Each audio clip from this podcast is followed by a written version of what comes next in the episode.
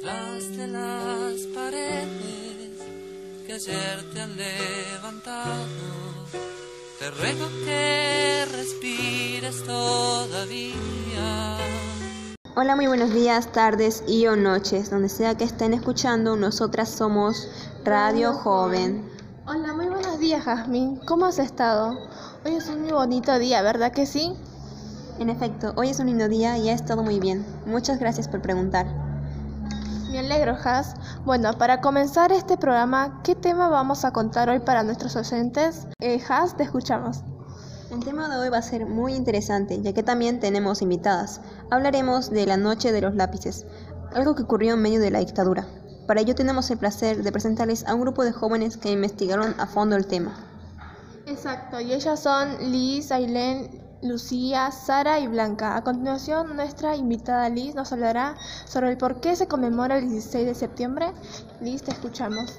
Buenos días. Respondiendo a tu pregunta, el 16 de septiembre se recuerda Día de los Derechos de los Estudiantes Secundarios en conmemoración a un grupo de jóvenes que fueron secuestrados la Noche de los Lápices que ocurrió en 1976.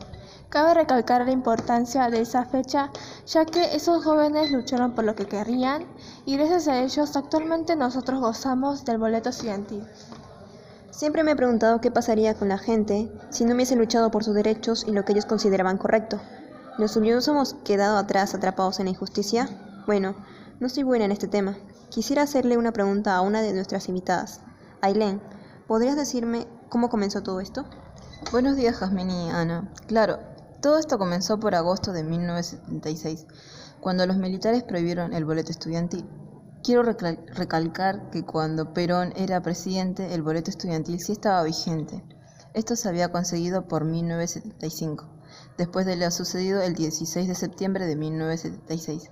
Ocurrió uno de los sucesos más dramáticos de la represión vivida en aquellos años, la desaparición de los jóvenes estudiantes. Wow, qué impactante todo esto. Si se dan cuenta, esto sucedió tan rápido y continuo. Primero consiguen el boleto, luego se lo cortan, hacen una huelga y después desaparecen. ¿Se saben cuántos desaparecidos hubo? Sí, claro, los desaparecidos llegaron a ser alrededor de unos 250 niños entre 13 y 18 años. Tienen la misma edad que mi hermana. Es muy cruel lo que les pasó. Bueno, ahora una de nuestras invitadas, Lucía, ¿Puedes decirnos qué les hicieron a los estudiantes y quiénes fueron algunos de ellos? Eh, buenos días. Bueno, para empezar se iniciaron operativos en conjunto con la policía y el ejército para capturar a 10 jóvenes de entre 16 y 18 años. Secuestraron a Ungaro, Racero, De Ancha, Ciocchini, Falcone, Montaner, Díaz, Moler, Miranda y Calotti. A todos se los llevaron al centro clandestino Arana, donde se los torturó varias semanas. Algunas de las torturas que les hicieron fueron golpearlos violentamente, arrancarles las uñas, entre otras cosas más. Luego fueron llevados al pozo de Banfield.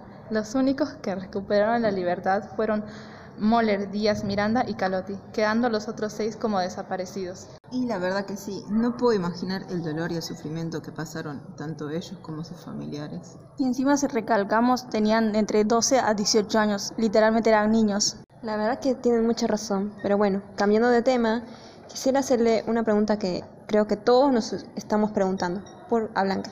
¿Por qué se llama la Noche de los Lápices? Bueno, se le llama la Noche de los Lápices por el suceso ocurrido el 16 de septiembre en la noche, situada en La Plata, por los operativos que llevan adelante su objetivo. Los lápices por los estudiantes secuestrados y torturados en, en los lugares clandestinos. Bueno, para finalizar este programa, introduciremos un audio de la última huelga que tuvieron estos chicos por el boleto estudiantil. Gracias por escucharnos.